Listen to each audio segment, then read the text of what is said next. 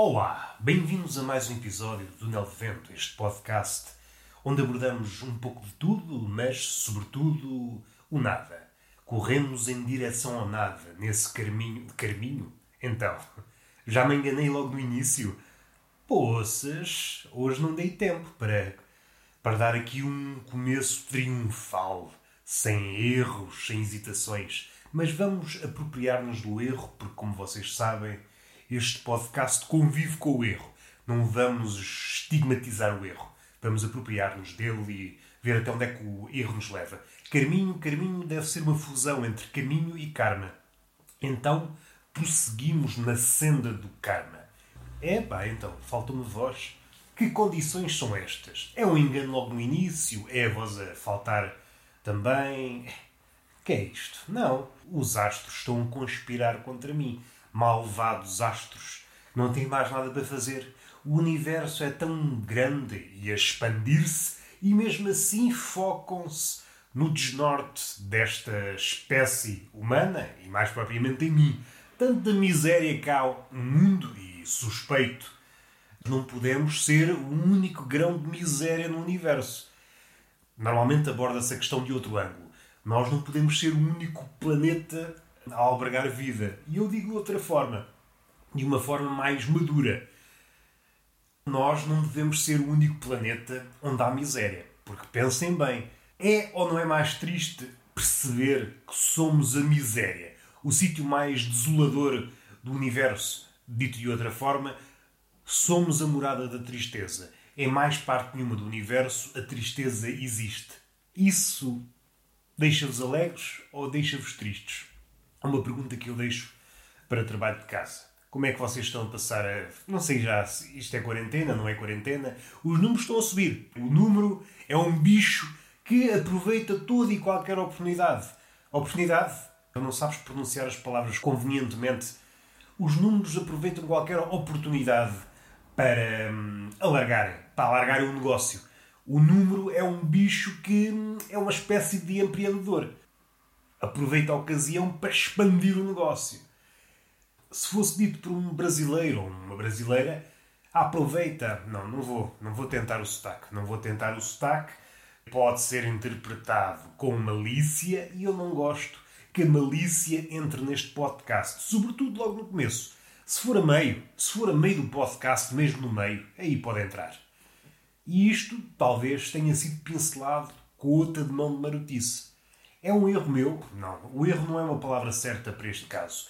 É mais uma tendência, um vício, querer remediar a marotice com outra marotice.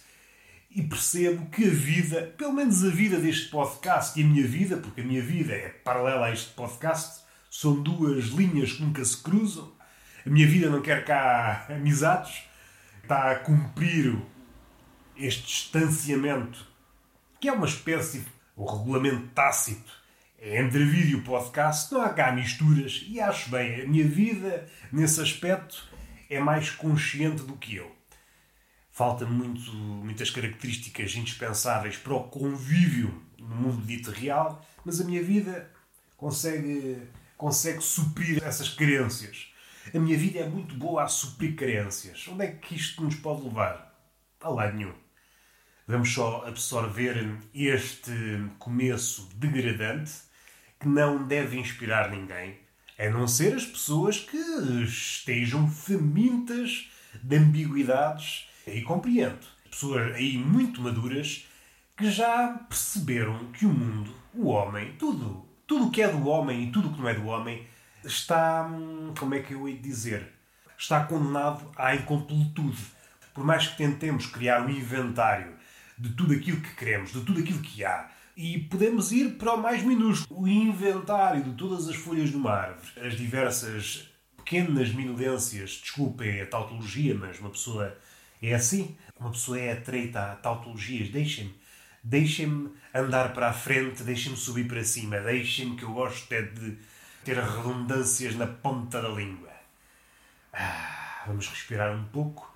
E para essas pessoas mais maduras, pessoas que já viveram muito e sabem que estamos condenados à incompletude, por mais experientes que sejamos, por mais obstinados que sejamos, vamos sempre esbarrar contra, contra a incompletude. Nada pode aspirar à completude.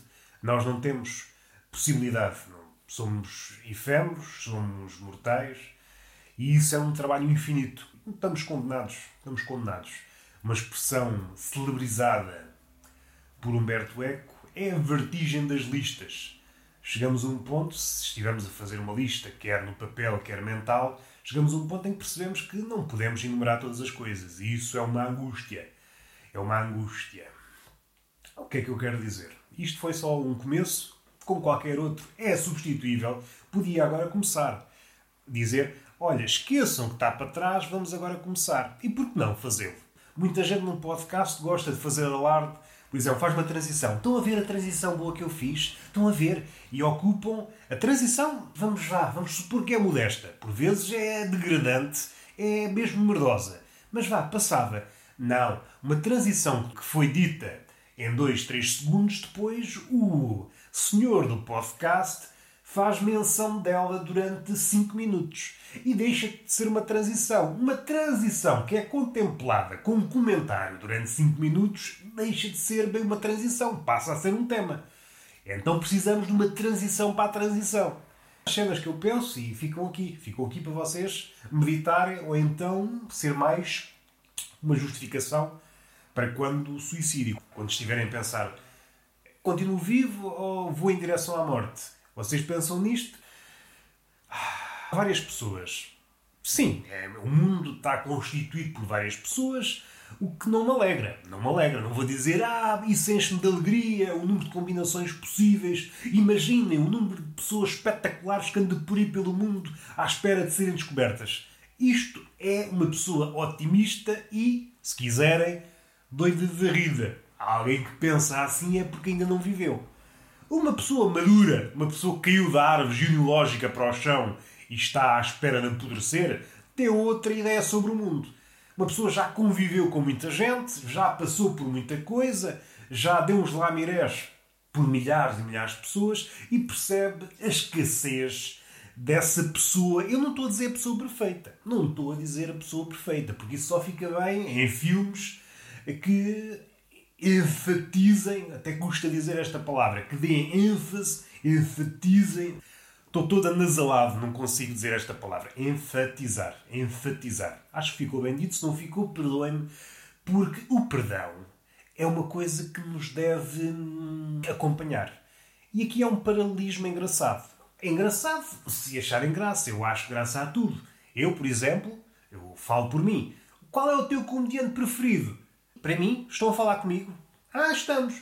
Então vou dar a resposta, mas só depois de um silêncio. O meu comediante preferido é um belo par de mamas.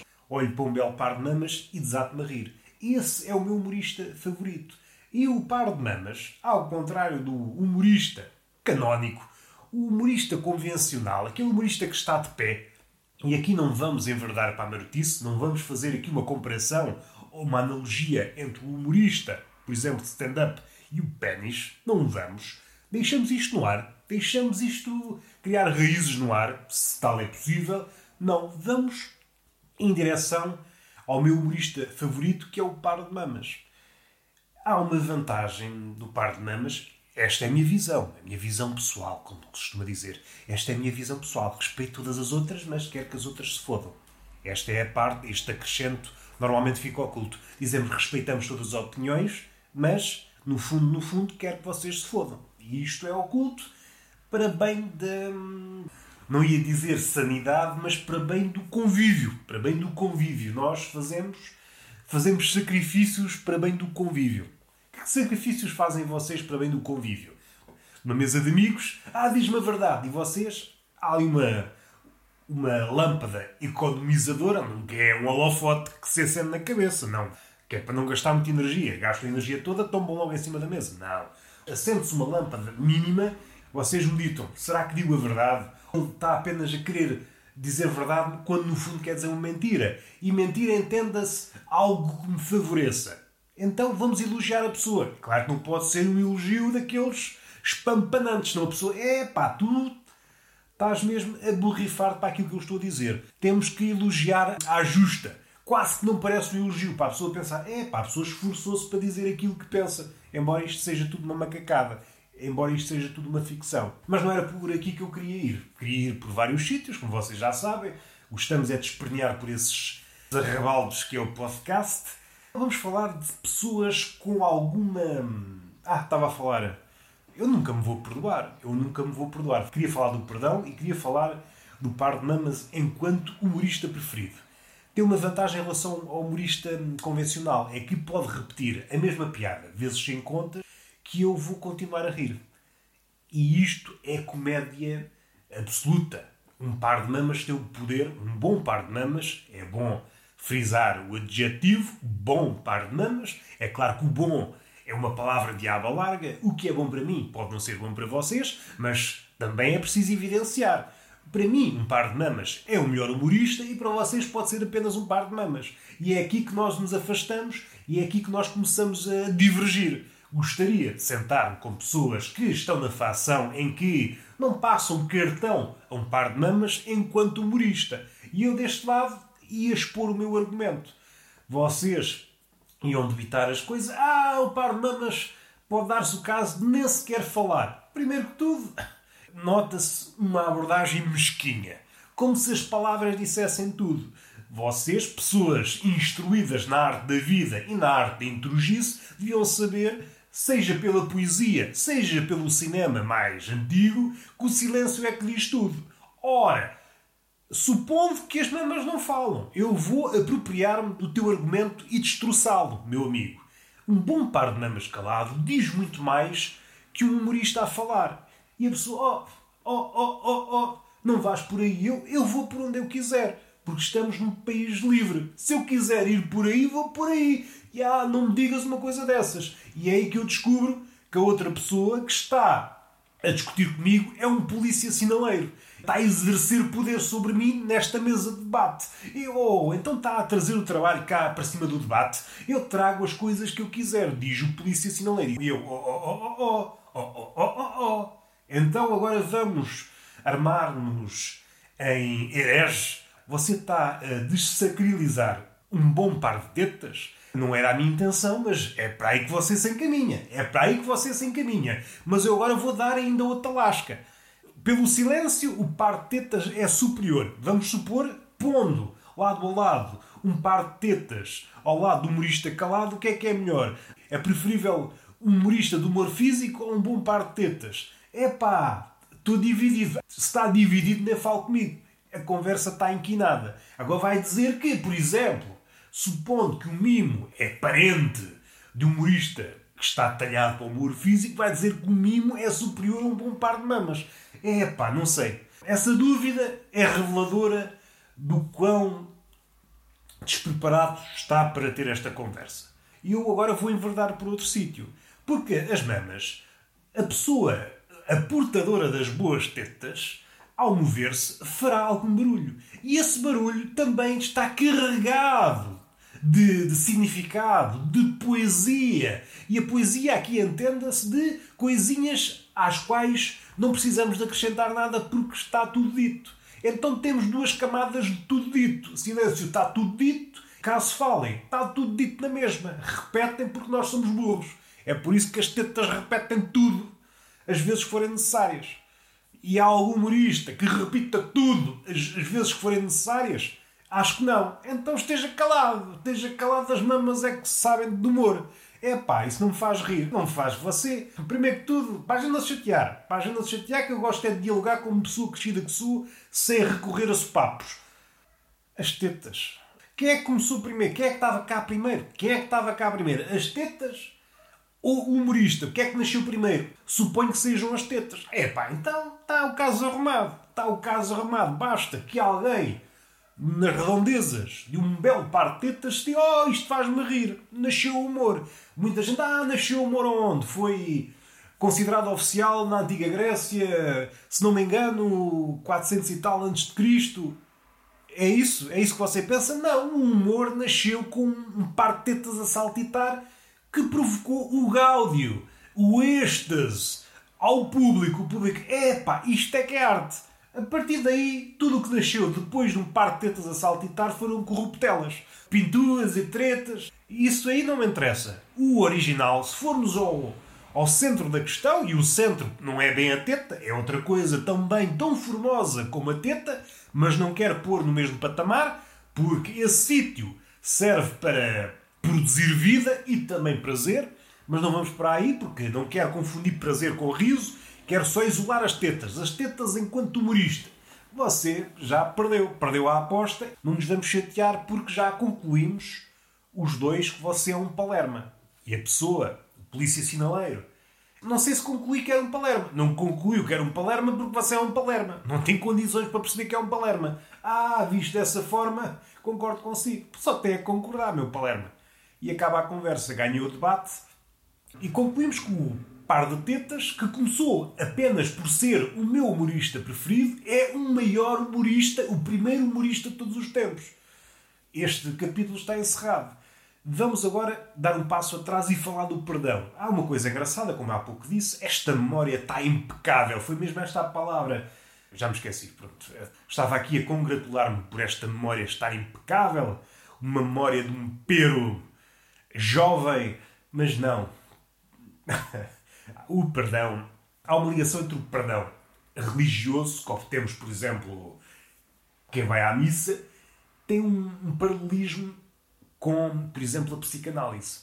Nós, se não perdoarmos, perdoar a outras pessoas, mas, sobretudo, perdoarmos a nós próprios. Seja pela via da igreja, seja pela via da psicanálise, percebemos que são dois caminhos paralelos que, tirando o verniz, são a mesma coisa.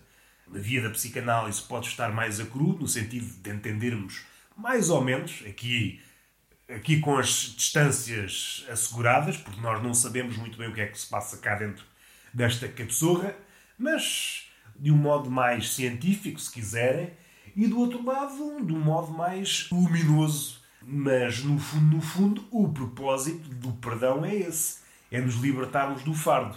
E esse fardo, se não for libertado, se não nos perdoarmos por merdas que fizemos ou outras pessoas, e vocês percebem essas cenas, não vale a pena entrar aqui pela via da lágrima. Isso vai nos amargurar e vai começar a curvar-nos. O peso desse fardo vai toldar-nos o caminho e, a última análise, vai impossibilitar que nós alcancemos aquilo que queremos ser. Momento Freud, não sei o que é que eu ia dizer. É assim a nada, é assim a nada. Há pessoas com as quais não podemos ter conversas de pessoa crescida. Normalmente os fundamentalistas, os radicais, seja os radicais islâmicos, seja os radicais, os adeptos ferrenhos do futebol, seja os fanáticos de Harry Potter. São pessoas que veem aquilo como o supra-sumo da batatinha e não conseguem ver mais nada. Aquilo é como uma religião. Não estou aqui para condenar a fé dos fãs do Harry Potter. Vocês desgracem a vida à vossa maneira. Contudo, gostaria de fazer aqui algumas perguntas. Quantas vezes precisam de visionar os filmes do Harry Potter? Não há um teto, não há um, um ponto a partir do qual vocês digam: Bom, já vi os filmes 100 vezes, se calhar agora termina esta saga e parte para outra. O mundo não é só Harry Potter, o mundo, o mundo, aquele onde nós habitamos, e o mundo do cinema não é só Harry Potter. Há outras coisas para ver. Quando é que vocês se apercebem? Ou nunca chegam? Como vou continuar a ver porque isto tem muitas camadas. Tem muitas camadas. São pessoas com as quais não podemos ter uma conversa por tão doutrinadas. Dessa forma. Uma pessoa começa, começa mais azeda e de repente eles pegam numa varinha e lançam-nos um feitiço. E isso é estranho. Porque nós não temos, eu pelo menos falo por mim, não tenho estudos da magia quando alguém me lança um feitiço, eu digo, opa, não me faças mal, não me faças mal, tu és um palerma, mas eu não quero ser alvo de feitiços. Eu quero continuar vivo sem magias. Ah, vamos respirar. Não é um apelo, é uma dúvida. Nem sei como é que é de expressar isso. Pessoas, eh, é claro que há outras, mas os fãs do Harry Potter são um tipo especial. Foi uma etapa da minha vida, uma etapa muito bonita, e vamos prosseguir, que a vida também tem outras coisas. É como se fosse a Bíblia. O Harry Potter é a Bíblia. Todas as noites, antes de me deitar, rezo um Pai Nosso ao, ao Sr. Hagrid. Dou um beijinho à Santa Hermione. Não vamos por aí que eu às tantas posso estar aqui a bater hum, no Ninho de Vespas. Vi último especial do Sr. Seinfeld. Vou pensar alto. Nos primeiros minutos tive impressão que não ia conseguir ver o especial até ao fim. É uma impressão que eu tenho em quase todos os especiais, são os últimos, seja de quem for.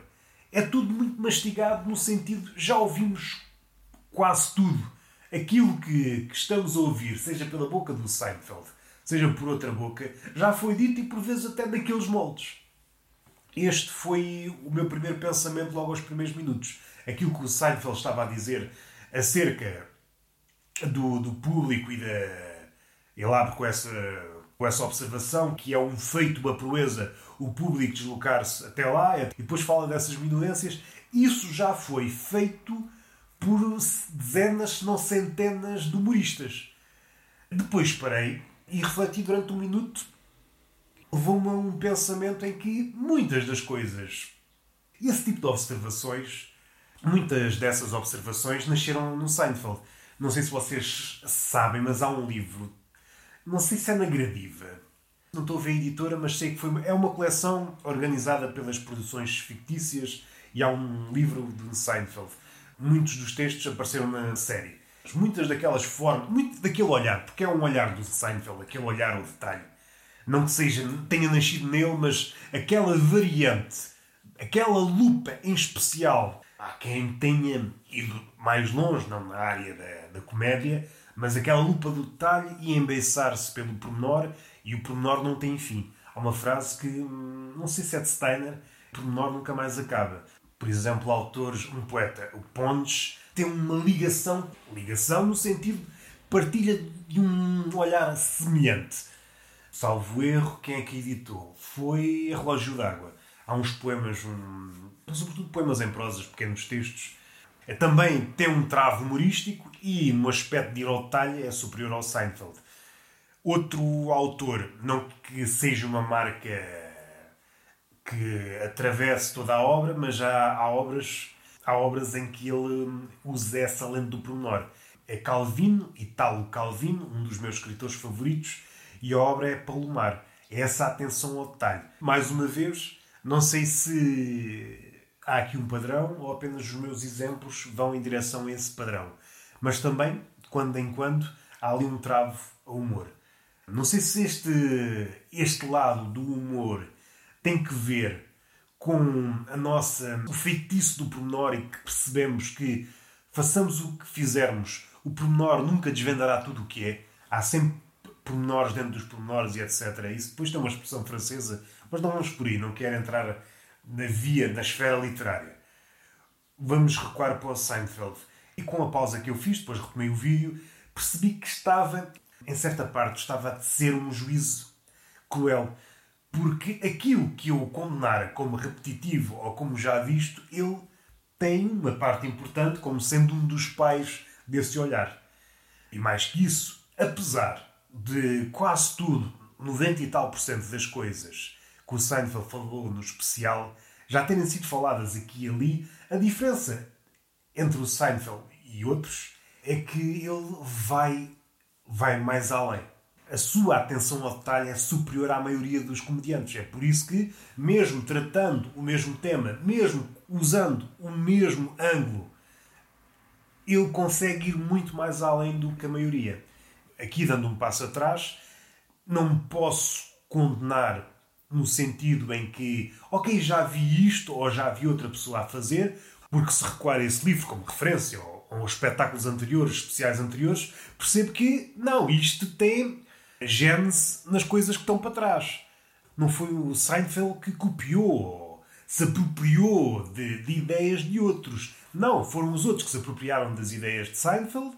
Seinfeld está apenas a burilar continuamente a sua forma de ver. Se há coisa que liga toda a obra de Seinfeld, é o olhar pelo pormenor. E depois é esse olhar, vai olhando para cada sítio vai olhando por uma coisa, por uma situação, por um comportamento da pessoa e tenta analisar à lupa. E isso fez-me seguir, seguir o especial. Outra coisa que me entusiasma no Seinfeld é a sua atenção para a construção frásica das piadas.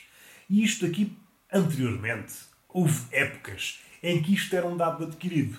Todos os comediantes, humoristas, seja de palco, seja escritores, tinham uma atenção para aquilo que estavam a escrever e depois, porventura, apresentá-lo a um palco.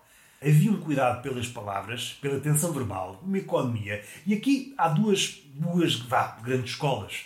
Eu posso dizê-lo economicamente, no sentido em que o menor número de palavras possível, ou também posso dar largas e tornar aquilo de tal maneira barroco que, imaginem, a frase era para dizer ali está um pão e eu faço disso um romance mas isso é outra forma de fazer uh, comédia. É preciso é saber o que se está a fazer. Há vários exemplos na literatura, por exemplo, Stern, ou Swift, por exemplo.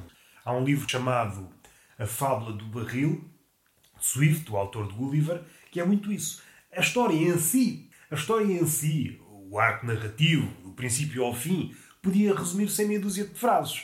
Agora, o caminho por onde ele vai é que interessa caminho é que faz o caminhante. Essas frases similares que nós ouvimos por aí, e é verdade. Mas é preciso ter sempre em mente o outro lado, que é a economia. Quando o comediante, que é esse parece o padrão que eu vejo por aí, sobretudo em comediantes de palco, uma piada curta, que pela gente se não ganha nada em ser longa, podia ser dita em cinco ou seis palavras, é dita durante cinco minutos. E isso, epá, é desleixo. E é bom reencontrar. Não é nada de especial, mas hoje em dia é quase como encontrar uma pita no meio do cascalho. Reencontrar Seinfeld é um pouco isso. É essa atenção, saber que todas as palavras valem. Há comediantes que recorrem. O palavrão em si não, não me. Quando é dito repetidas vezes, quando percebemos que em 20 minutos de texto de talvez 30 em 30 segundos há uma espécie de bordão, seja ele buçal ou seja de outra forma, tipo muletas linguísticas, é sinal que o comediante ainda não tem uma relação com a palavra que o eleva a um patamar, não digo de excelência, mas um domínio, não digo também absoluto, mas um domínio comprometido com o seu ofício. É essa a expressão. Podia utilizar uma expressão utilizada por Eugênio de Andrade, este rigor obstinado que falta a muitos comediantes atuais. É tudo arbitrário. Como diria Steiner, tudo é arbitrário, grande pequeno, é tudo arbitrário. É tudo arbitrário. Podia contextualizar isto melhor, mas isso levar-nos-ia longe. Mas esses dois aspectos, o aspecto de o Seinfeld está a ser fiel a si próprio, o que pode não parecer novo à primeira vista, porque em parte não é, mas está a fazer o seu caminho, aquilo que sempre foi, e algo difícil que é voltaram a um sítio de escavações.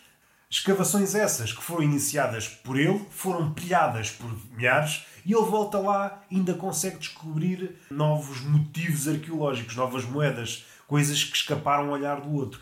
É isso que o eleva a outro patamar. Pois essa atenção ao detalhe, como eu disse, não devia ser nada de extraordinário, não deveria ser motivo de alarde, no sentido em que, olha o que é que ele está a fazer, isto mas num contexto atual em que há muita verbosidade e podem ver pelos comediantes. E comediantes e todas as pessoas que comunicam.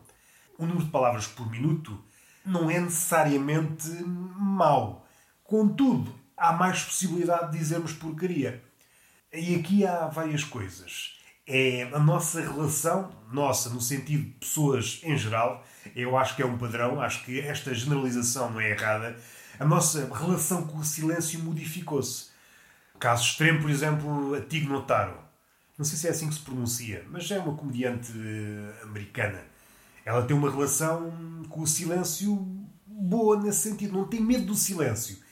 Por vezes, os comediantes mais novos falam muito de ritmo, mas esquecem que o ritmo é uma sucessão entre falar e silêncio, não é apenas, não é uma metralhadora. O comediante tem um medo do silêncio e isso põe a nu o receio de ser julgado. E aqui talvez seja uma crítica dura e talvez até um tanto ou quanto absurda, mas parece-me, ao ver certos comediantes antigos e alguns mais recentes, é claro que não se aplica a todos, mas a grande maioria, é como se os, os comediantes mais antigos fossem homens e os atuais fossem criancinhas. Não conseguem lidar com ausência, não conseguem atirar-se para o desconhecido, não conseguem conviver com o silêncio. Permitir que o silêncio se expanda é entrar no, na arena do desconhecido. Por isso partem logo para outra. Partem logo para outra, dizem uma piada, encavalitam a piada uma na outra. No fundo, eu acho que pensam, quanto mais palavras disserem, melhor será o seu número. O seu especial, o seu, o seu beat, as suas piadas. Raramente é assim. Porque vemos depois, em casos concretos, por exemplo, um excesso de advérbios de modo, um excesso de muletas, um excesso de uma certa carência vocabular. Podemos fazer uh, coisas boas com uma quantidade de vocábulos diminuta, não é por aí. Kundera, no livro Testamentos Traídos, fala-nos disso. Não é por isso, mas a miúde isso conduz-nos a tal. Um comediante que não tem domínio grande da língua do seu ofício, aumentar a cadência de palavras, vai cometer um erro, vai dar vários tiros no pé, que é repetir, repete a mesma ideia três. Às vezes acontece, o comediante diz setup duas ou três vezes de formas diferentes. O que não acontece, por exemplo, com o Seinfeld. Diz aquilo e está feito. Ele descobriu de certeza que ele, a congeminar aquela piada, pôs seis ou sete formas de a dizer e não, esta é a melhor forma de o dizer. E aqui, por vezes, há uma cedência. É por isso que eu há pouco referi que um conjunto diminuto de vocábulos não é sinónimo de, de uma comédia mais pobre. Palavras, por exemplo, complicadas podem não adicionar nada. Temos que ver a esfera, o contexto da piada, se faz ou não sentido, porque outra coisa que eu vejo também é o comediante, e aqui há uma diferença, sobretudo no comediante, aquele palco, e alguém que escreve, por exemplo, crónicas longas ou contos ou romances. Aí pode dar aso a recorrer a um maior número de vocábulos. Agora, quando é uma piada curta e parece que o comediante quer dizer, não, olhem para estas quatro ou cinco palavras que poucos de vocês conhecem, aí parece-me um bocado afetado. Parece-me excessivo. Se for um texto maior, mesmo que, que sejam palavras incomuns, o comediante vai arranjar forma de pelo menos a um olhar mais atento, essas palavras se tornem, se tornem visíveis, se abram devido ao contexto. Palavras desconhecidas, devido ao contexto, tornam-se perceptíveis. Um bom escritor fala dessa forma. A palavra não está lá só para fazer a... não está lá só para fazer a vista. Está lá porque não pode ser substituída por outra. O escritor percebeu que, diante de todas as possibilidades, aquela é a melhor palavra para descrever determinado assunto. Essa verbosidade é esse medo do silêncio produz essa verbosidade que pouco ou nada diz.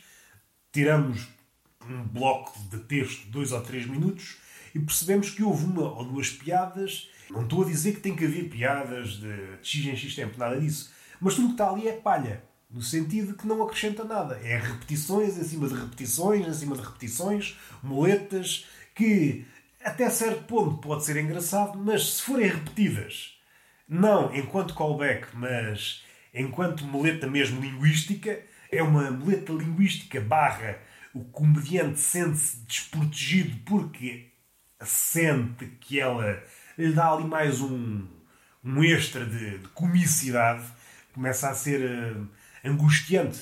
Pelo menos eu falo por mim. A partir do momento que eu deteto uma muleta linguística, e todos, todos temos as nossas, todos temos as nossas, ensaiado vezes sem conta, essas moletas devem ser limadas até se tornarem quase invisíveis. Não podem estar assim às câncaras.